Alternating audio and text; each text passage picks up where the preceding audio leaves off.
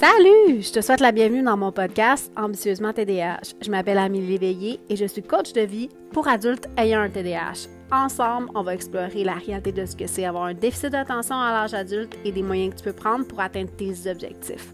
Bonne écoute! Salut! Aujourd'hui, je vais t'expliquer en quoi le fait de ne pas avoir de stratégie pour l'atteinte de ton objectif t'empêche d'atteindre ton objectif. Je m'appelle Amélie Léveillé, je suis coach CDH et je vais t'expliquer pourquoi cet aspect-là de, tes fonctions exécutives font en sorte que tu as de la difficulté à atteindre ton objectif. Premièrement, une des choses qui va être super importante quand tu essaies de changer quelque chose dans ta vie, c'est d'avoir un objectif qui est clair. Euh, il y a beaucoup de personnes qui utilisent la stratégie qui est SMART, là, qui disent euh, mesurable, quantifiable, euh, fixé dans le temps. il y a une définition claire là-dessus. Là. Je ne l'ai pas avec moi, fait que je m'en souviens pas. C'est pas une stratégie que j'utilise toujours, toujours. Mais en fait, moi, ce qui va m'importer le plus, c'est plutôt les comportements que tu vas vouloir modifier pour atteindre tes objectifs.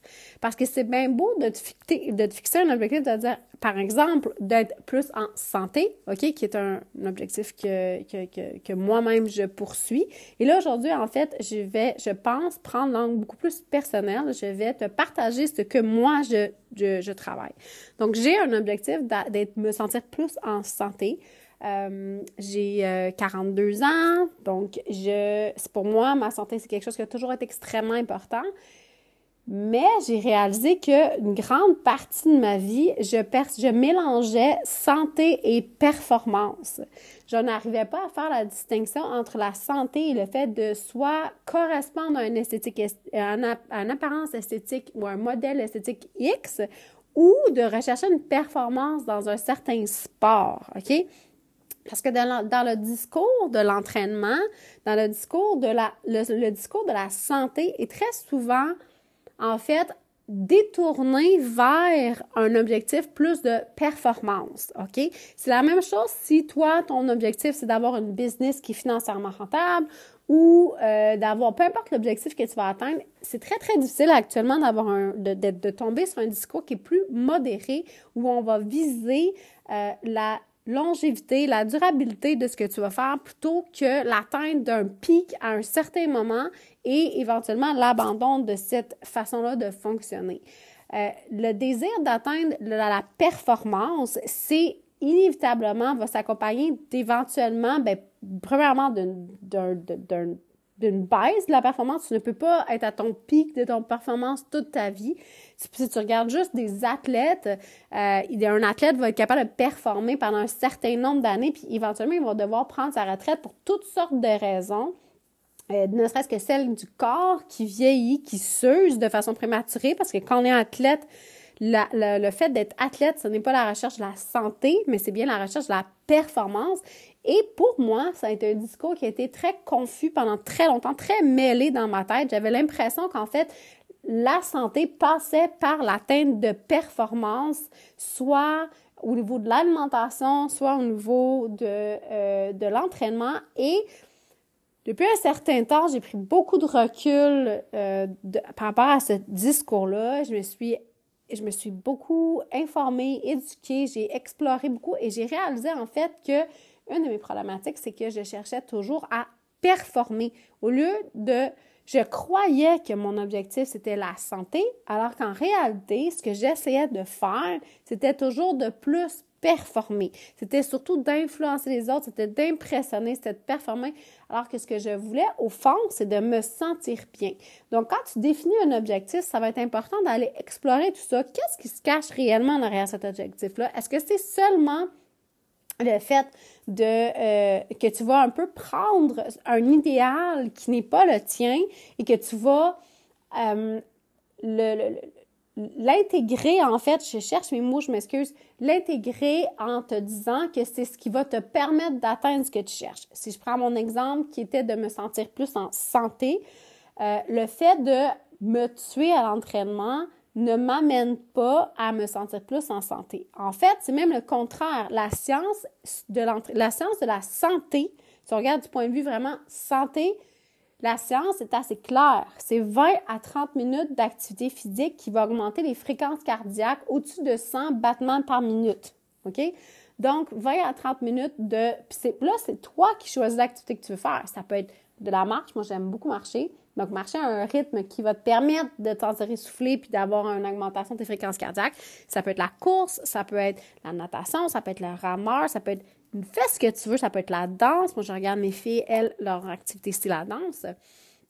Euh, ça peut être n'importe quoi. Ça peut être de te mettre de la musique et de sauter sur un trampoline pendant 15 minutes. C'est pas pertinent. Ce que, pas, je veux pas dire que c'est pas pertinent, mais du point de vue de la santé, ce qui est important, c'est pas ce que tu mais c'est le fait de, de, de, faire augmenter tes fréquences cardiaques de 20 à 30 minutes, idéalement, tous les jours. C'est pas juste ça. Donc, si on regarde, il y a d'autres choses qui vont être importantes. il va y avoir exact, également pardon, le NEAT, qui est le Non-Exercise Activity Thermosis. Je ne sais pas si a un équivalent en français en termes de, d'abréviation comme ça. Là. Mais en fait, ce que ça veut dire, c'est donc ta dépense énergétique dans ton quotidien. Donc, même si tu t'entraînes 20 à 30 minutes par jour, puis que tu fais ça de façon assez constante, si tu passes le reste de ta journée assis à rien faire ou à travailler à l'ordinateur ou peu importe, c'est sûr que tu ne contrebalanceras pas les impacts de ton inactivité par ce 20 à 30 minutes, même par une heure d'activité. C'est faux que de croire que de faire une heure d'entraînement trois fois par semaine, quatre fois par semaine va contrebalancer 15 heures à être assis dans ton à, faire ce que tu fais. Je sais qu'il y a des aléas du travail qui vont faire qu'on n'aura pas le choix, euh, mais si tu as des options, on va essayer d'implémenter le plus possible du mouvement dans ton quotidien. Je sais que tu as sûrement entendu dire de monter les escaliers puis toutes ces affaires-là. Moi, récemment, j'ai acheté un tapis roulant mon bureau, donc, est debout, est en position debout, puis j'ai ajouté un tapis roulant. Et quand je travaille à l'ordinateur, pas tout le temps, tout le temps, mais quand je coach, en général, en fait, je marche sur mon tapis roulant. Je marche pas à une grosse vitesse, là, je marche à 1 000 à l'heure. Je pense qu'il est en 1000, je suis même pas sûre.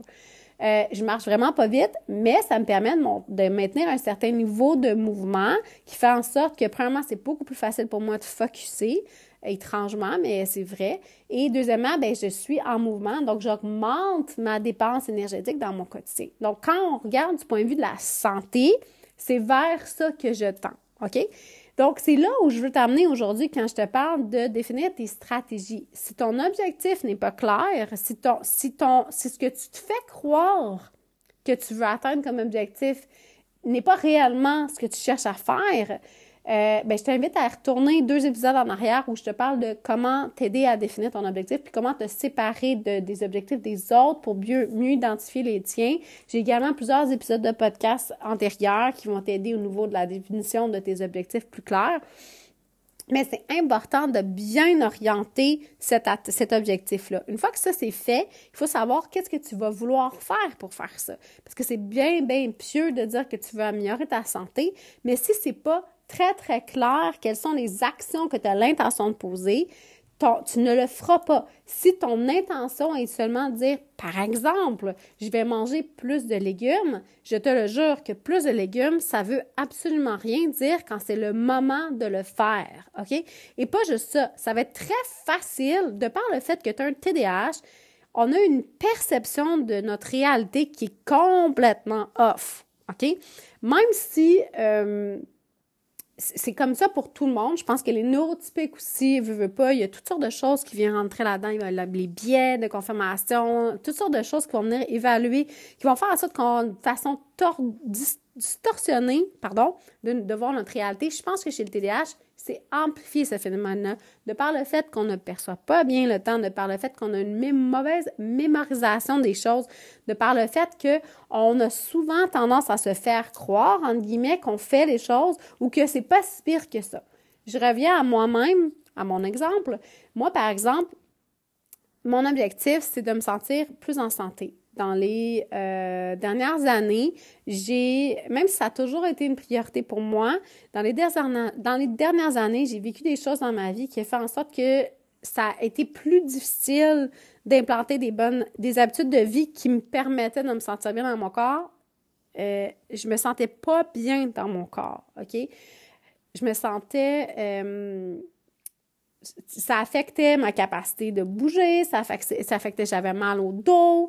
Euh, j'ai une blessure au dos, moi, euh, depuis très longtemps, mais là, c'était rendu que j'avais tout le temps mal, alors que normalement, c'est par période, dépendant de ce que je fais. Là, j'avais tout le temps mal, ça m'empêchait de dormir la nuit. J'avais de la misère avec mon sommeil, j'étais extrêmement fatiguée parce que mon sommeil était complètement tout croche. Et là, ben, à un moment donné, je me suis dit, OK, là, euh, je suis pas bien, là, il faut que je fasse quelque chose.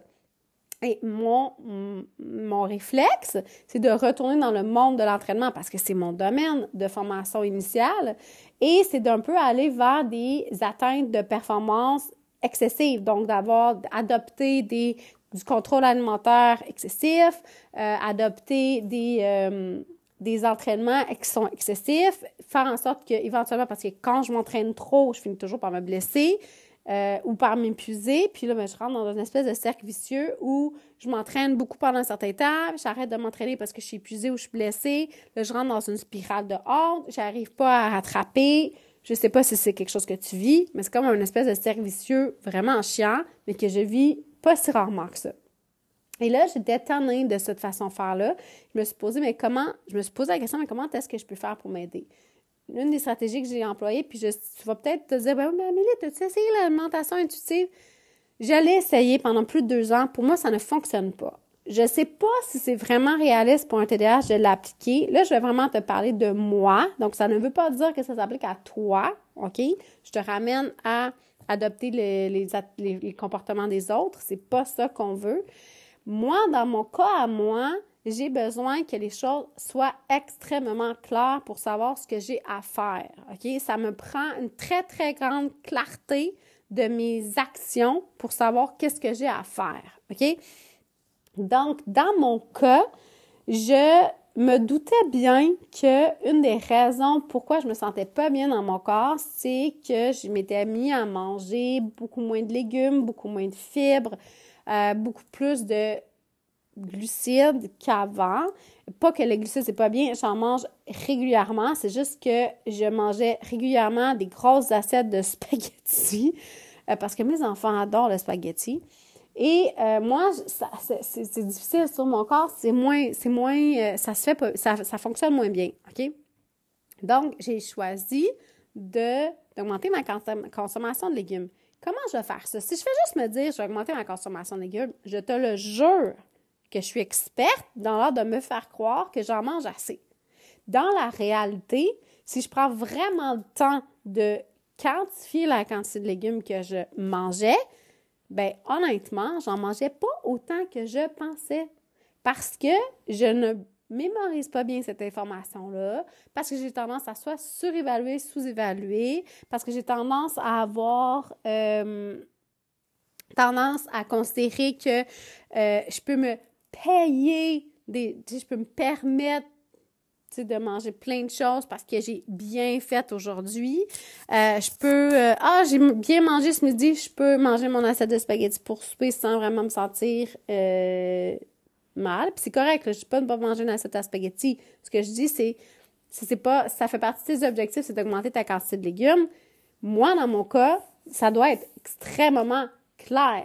Et ça doit surtout être quelque chose que je pense que je, que je vais être capable d'adopter sur pas le long terme, idéalement toute ma vie, parce que la santé, selon moi, c'est quelque chose qu'on va vouloir travailler toute sa vie. Gérer tes stratégies TDAH, il va falloir que tu les utilises au quotidien pour probablement une période, tu sais, ne serait-ce que la période active où on travaille, mais tu vas devoir continuer à les appliquer, trouver des manières de les rendre encore stimulante, intéressante, trouver une manière de te réguler pour continuer de les appliquer pour obtenir les bienfaits que ces stratégies-là t'apportent. Mais ces stratégies-là doivent être extrêmement claires, comprendre comment les utiliser, quand les utiliser, pourquoi les utiliser, puis qu'est-ce que ça demande de les utiliser, OK?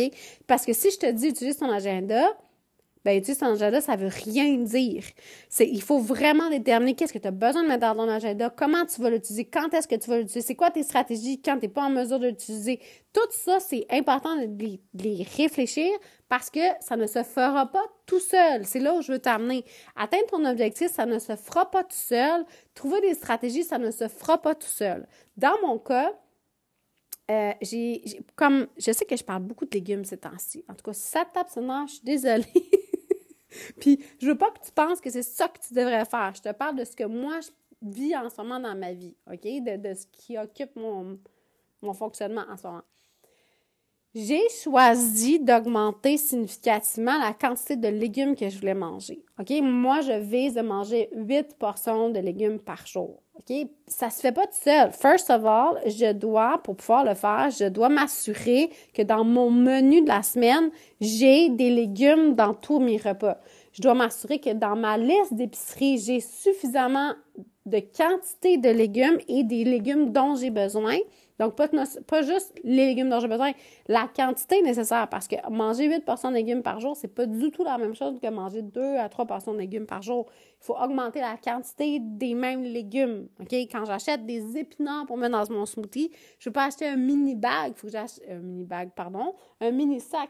Faut que j'achète un beaucoup plus gros sac ou une beaucoup plus grosse barquette parce que j'en ai besoin pour 7 jours. Si je choisis d'y aller une fois par semaine à l'épicerie, il faut que je calcule mes ben, calcul, il faut que j'estime mes quantités en fonction de, de me dire OK, il faut que je vais en avoir assez jusqu'à la prochaine fois. OK? Donc, il faut que je faut que je prenne le temps de faire ça. Ensuite, ben, il faut aller à l'épicerie, bien entendu, ça se fait pas tout seul. Mais après ça, il faut que je sache comment je vais les consommer puis quand je vais les consommer. Donc, c'est très clair pour moi.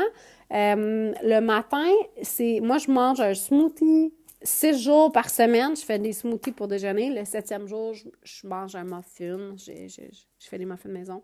Mais six jours par semaine, je mange un smoothie. Et dans ce smoothie-là, il y a un zucchini et du riz de chou-fleur congelé. Donc, je l'achète à l'épicerie. C'est du chou-fleur en petit riz. Je le mets, je mets ça avec des légumes, des protéines, du liquide. Je fais un smoothie avec ça. Euh, et je sais que déjà, juste le matin en partant, j'ai deux portions de légumes. Ensuite, j'ai mon smoothie vert qui doit, qui, doit contenir, ben, qui contient trois légumes, mais peut-être qu'il en contient plus que trois portions parce que genre, je mets pas juste une branche de céleri, je mets deux à trois branches de céleri, puis peu importe. Mais je sais que déjà, juste là, j'ai mangé au minimum cinq portions de légumes. Ensuite, mes dîners et mes, ben, mes, mes dîners et mes soupers, pour les Français, mes, euh, mon déjeuner et mon, et mon, ben, et mon, le repas du soir, en fait, euh, je m'assure d'avoir toujours l'équivalent de la moitié de mon assiette qui est composée de légumes. Donc, hier soir, j'ai fait euh, des du poulet sauté euh, avec des légumes et j'ai regardé la recette et moi, je trouvais qu'il n'avait pas assez de légumes dans la recette. Donc, j'ai augmenté la quantité de légumes dans cette recette-là. Il y avait du céleri, des poivrons, de l'oignon. Donc, il y avait, je pense, c'était trois branches de céleri qu'elle prescrit, qu'elle disait. Moi, j'en ai mis, je crois, huit. Et j'ai mis deux poivrons. Donc, j'ai augmenté la quantité de légumes pour qu'une fois dans mon assiette, la proportion entre le poulet, les légumes et le riz, ben, ça ressemblait à peu près à la moitié de mon assiette. OK? Mais ça, c'est intentionnel. Ça ne se fera pas tout seul. Et si tu attends d'être rendu au moment de cuisiner pour te faire croire que tu vas le faire, ça ne fonctionnera pas tu vas inévitablement tomber dans la facilité et c'est normal. Et je ne veux pas que tu te sentes mal de tomber là-dedans. C'est normal de retomber dans le chemin que tu prends d'habitude. Surtout si surtout si pour toi c'est difficile de faire manger. Si c'est quelque chose que tu n'aimes pas faire, si tu as de la difficulté à le faire, ça va être encore pire que de changer ses habitudes autour de ça. Donc, ce que je veux que tu retiennes de tout ça, c'est pas Amélie a dit de manger plus de légumes, c'est pas ce que je te dis. Ce que je te dis, c'est quand on est d'abord à la tête d'un objectif, c'est important aussi de définir quelles sont les actions concrètes, comment tu vas pouvoir dire, OK, aujourd'hui, j'ai fait ce que je voulais faire pour atteindre mon objectif. Et si c'est pas clair où, quand, comment, de quelle façon euh, que les choses vont être faites, si tu laisses ça en flottement, ça va inévitablement se, finir par tu ne le feras pas, puis tu vas juste repousser à l'infini. Euh, si je prends l'exemple de le, le là, la dépense énergétique, la, une des raisons pourquoi j'ai mis un tapis roulant, c'est en partie parce que j'avais de la difficulté à maintenir mon focus pendant une heure, mais quand j'ai plus qu'un client en ligne, euh, ça devenait plus difficile. Euh, surtout après le dîner, j'ai comme un down après le dîner. Donc, euh, c'est plus difficile pour moi de maintenir le focus. C'est en partie pour ça, mais c'était aussi en partie parce que je voulais augmenter intentionnellement mon niveau de dépense dans une journée. Pour être Puis là, la façon que je fonctionne, c'est quand je coach, mon tapis roulant est toujours ouvert. Donc, c'est une règle que j'ai créée dans ma tête. Donc, je le sais que si j'ai 9 clients, 12 clients dans ma semaine, je le sais. Si j'ai, je sais pas combien de rencontres, parce que souvent, j'ai des rencontres qui sont pas nécessairement des rencontres de clients, mais bref, je sais que quand je suis en rencontre à mon ordinateur, mon tapis roulant est ouvert. Je sais que minimalement, toutes ces heures-là, je vais travailler sur mon tapis roulant, je vais activer, donc je vais augmenter ma dépense énergétique. Je le sais que normalement, je vais prendre une marche le matin avec mon chien à 7h15. Là, ce matin, je suis pas allée parce que c'était vraiment pas beau dehors. Mais euh, habituellement, j'y vais. Et là, je le sais qu'aujourd'hui, comme j'ai pas pu y aller, je vais le déplacer. Mais généralement, j'essaie de pas déplacer les choses. J'essaie d'être très, très claire sur comment je vais faire quelque chose, quand je vais le faire. Et si tu ne fais pas ces choses-là, si tu ne prends pas le temps de te poser ces choses-là, ces questions-là, pardon, à l'avance, tu vas te retrouver dans la stratégie d'utiliser ton ta volonté, ton willpower et ta motivation. Donc, c'est la même affaire, volonté, willpower, je pense, et ta motivation. Et malheureusement, la volonté et la motivation, c'est quelque chose qui fluctue dans le temps. Donc, c'est normal que ça fluctue dans le temps. C'est normal. Puis le problème avec le TDAH, le défi, pas le problème, le défi avec le TDAH, c'est que ça fluctue plus rapidement, généralement, que chez quelqu'un qui n'a pas de déficit d'attention. Donc, dans une journée, plus la journée avance, moins tu as de capacité décisionnelle, moins tu as de capacité à te réguler, moins tu as de capacité à euh, réfléchir tes actions, moins tu as de volonté à résister à ton impulsivité, moins tu comprends ce que je veux dire? Donc, c'est normal que le soir, rendu à 8-9 heures, quand tu es fatigué, que tu t'es un petit peu plus avec tes enfants, que tu as eu de la misère à faire le souper, que le bordel est pogné dans la maison, ce soit vraiment, vraiment tentant d'ouvrir un sac de chips ou de manger de la crème glacée. OK? Puis je suis pas en train de dire de pas le faire. Je suis juste en train de dire que est-ce que si c'est un de tes objectifs pour toi d'être en meilleure santé, est-ce que tu peux trouver un moment où dire que c'est le bon temps de manger ça, puis un moment où dire ben écoute, je vais essayer de trouver d'autres alternatives à ça?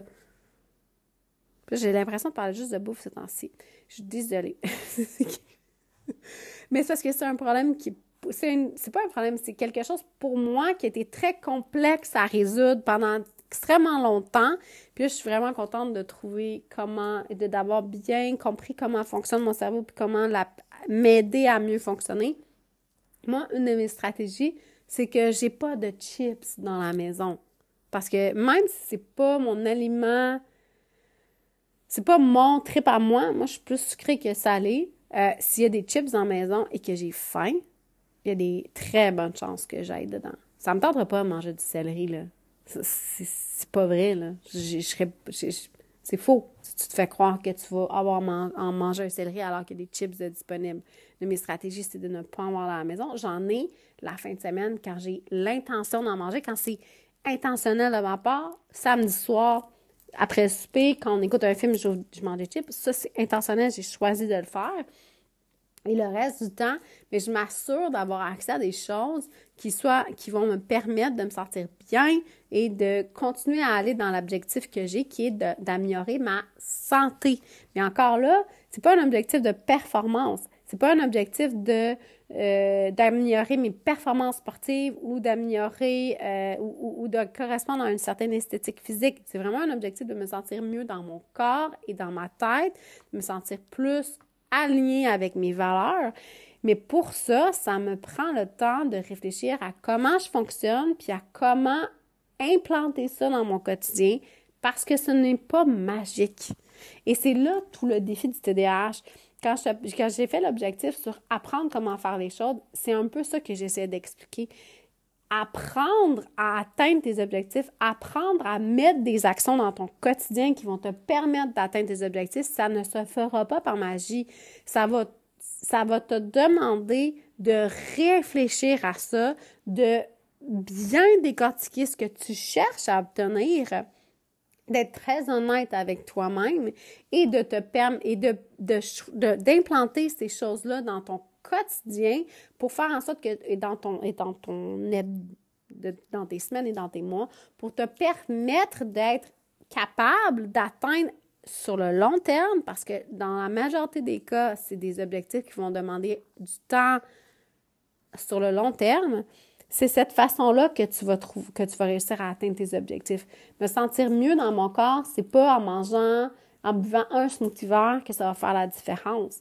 C'est en en prenant un à tous les jours, presque tous les jours, sur une très longue période. Et euh, en fait, idéalement, ça serait sur tout le reste de ma vie. Mais pour l'instant, moi, je me concentre sur une, une chose à la fois. Donc, ça revient aussi à ce qu'on veut quand on élabore une stratégie pour atteindre un objectif, c'est commencer par des petites actions et éventuellement peut-être ajouter à cette action-là, mais surtout pas considérer qu'on devrait toujours l'amplifier. Une des choses que je vois, si je reviens à l'entraînement, souvent ce que je vois, c'est cette espèce de pression-là du milieu de l'entraînement à augmenter tout le temps, tout le temps, tout le temps, plus l'entraînement, d'en faire plus, d'en faire plus, comme si le fait d'en faire plus allait te faire atteindre ton objectif plus rapidement. Mais je te le dis, c'est pas vrai. En faire plus, si ton objectif, c'est par exemple de, de te sentir mieux en, de te sentir plus en santé, pardon, euh, ou de diminuer tes symptômes de TDAH, ou d'avoir un meilleur contrôle sur tes symptômes, euh, d'augmenter ta patience ou peu importe, ce n'est pas en faisant plus d'entraînement que tu vas atteindre cet objectif-là. C'est en adoptant plusieurs stratégies dans ton quotidien. Ça te demande de trouver plein de petites actions à faire qui vont te permettre tout au long de ta journée de te sentir bien. C'est pas une chose, une fois qui va faire une différence. Et le, quand on augmente indéfiniment, c'est premièrement, ça donne l'impression qu'on n'a jamais réellement atteint euh, la maîtrise de cette, stratégie-là. Je sais pas si ça fait du sens ce que je dis là. Donc, atteindre que tu peux te dire, OK, c'est beau, celle-là, je la maîtrise, je peux passer à la prochaine, parce que c'est un peu l'objectif, c'est de dire, OK, je maîtrise ça, je me sens confortable, je maîtrise le fait que, par exemple, je mange trois portions de légumes par jour, là, je pense que je vais augmenter à quatre. Mais une fois que tu as dit, OK, je maîtrise d'atteindre huit objectifs, huit légumes par jour, bien, c'est soit qu'on va choisir de travailler une autre stratégie et de maintenir celle-là ou de, de, de, peut-être la réévaluer si on considère qu'on n'atteint pas l'objectif qu'on souhaite au bout d'un certain temps. OK? Mais pour pouvoir évaluer ça, il faut l'implanter sur un certain temps, puis il faut voir qu'est-ce qui fonctionne, qu'est-ce qui fonctionne pas dans sur le long terme pour faire ça, ça prend tout plein de petites actions qui vont te permettre d'atteindre cet objectif-là. Et plus tes actions sont claires, plus tu sais où tu t'en vas, plus tu, moins tu as de questions à te poser sur comment est-ce que je vais faire aujourd'hui pour atteindre mon objectif, plus tu as de chances de savoir ce que tu as à faire. Une des choses, par exemple, que j'ai implantées, comme je t'expliquais, j'ai mal au dos, je me suis blessée il y a 25 ans, ben, non, 20 ans à peu près. Je me suis blessée dans le dos. J'ai une blessure au niveau de l'articulation sacroiliaque, donc qui est l'articulation euh, entre ma colonne vertébrale et euh, mon bassin en réalité. C'est blessé à l'intérieur de ça. On appelle ça une douleur. Dans mon temps, on appelait ça une douleur euh, chronique. Maintenant, ça a changé de nom. Douleur persistante, si j'ai des physios qui m'écoutent. Et une des choses que j'ai implantées dans mon quotidien, c'est quand j'ai besoin de ramasser quelque chose au sol, au lieu de me pencher vers l'avant pour aller ramasser, je fais un squat. En fait, je descends au sol pour aller chercher, OK? Je me trouve très drôle aujourd'hui de raconter ça.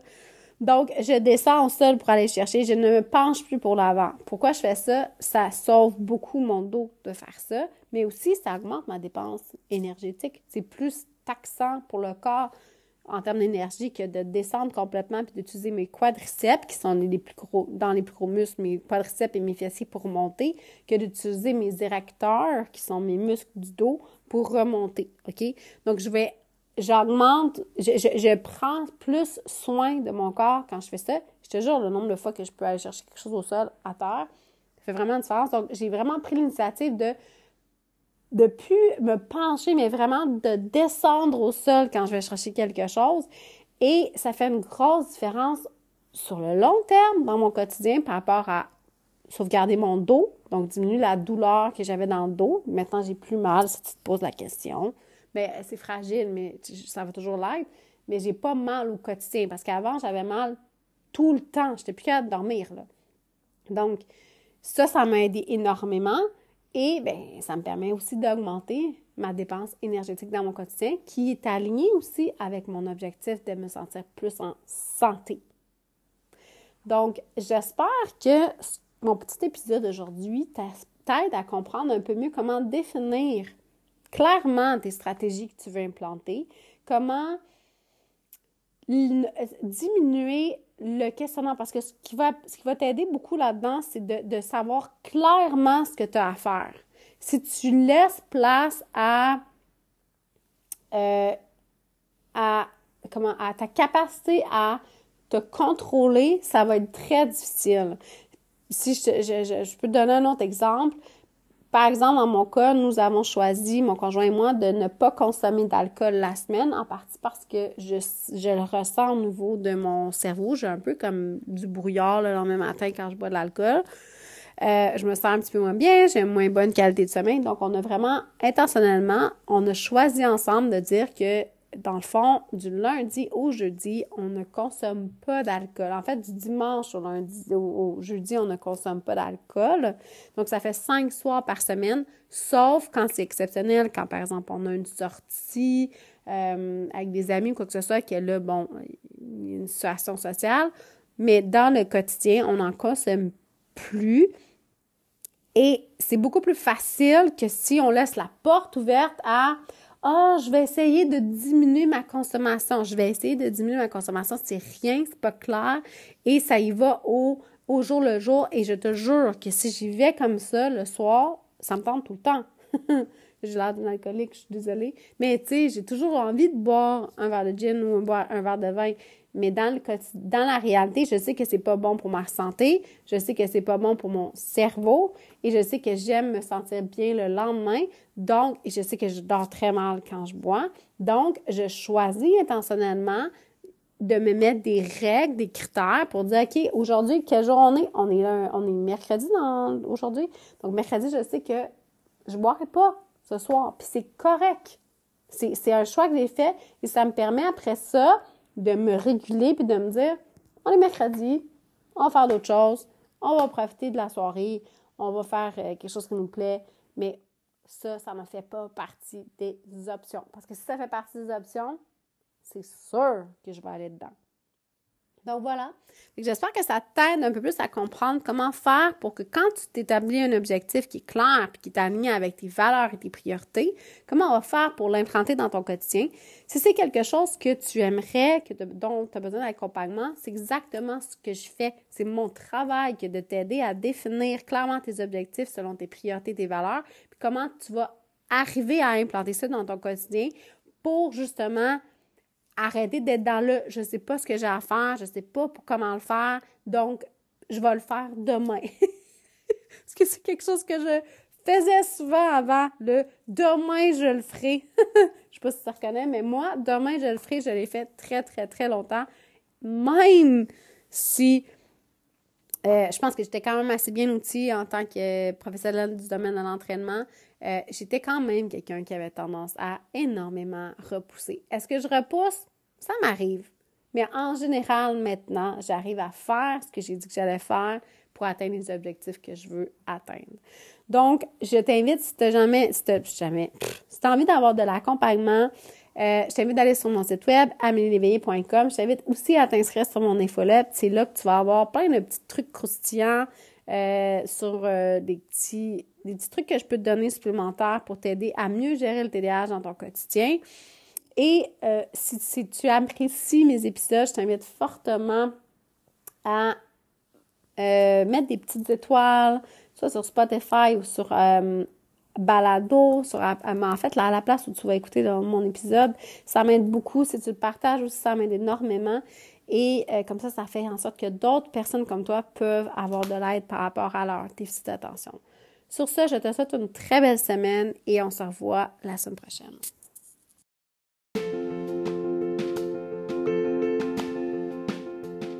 C'est tout pour cette semaine. J'espère que tu as apprécié l'épisode. Si tu l'as aimé, partage-le, laisse-moi un commentaire, je les lis tous, mets-moi un beau 5 étoiles et abonne-toi à mon podcast. Ça m'aide énormément à faire connaître le podcast auprès de d'autres gens qui vivent comme toi avec un TDAH. Tu peux également me trouver sur YouTube à Ambitieusement TDAH ou sur mon site web à amélieléveillé.com. N'oublie pas de t'inscrire à mon infolette où je partage plein de détails croustillants sur ma vie et ma gestion de mon TDAH. Bonne semaine!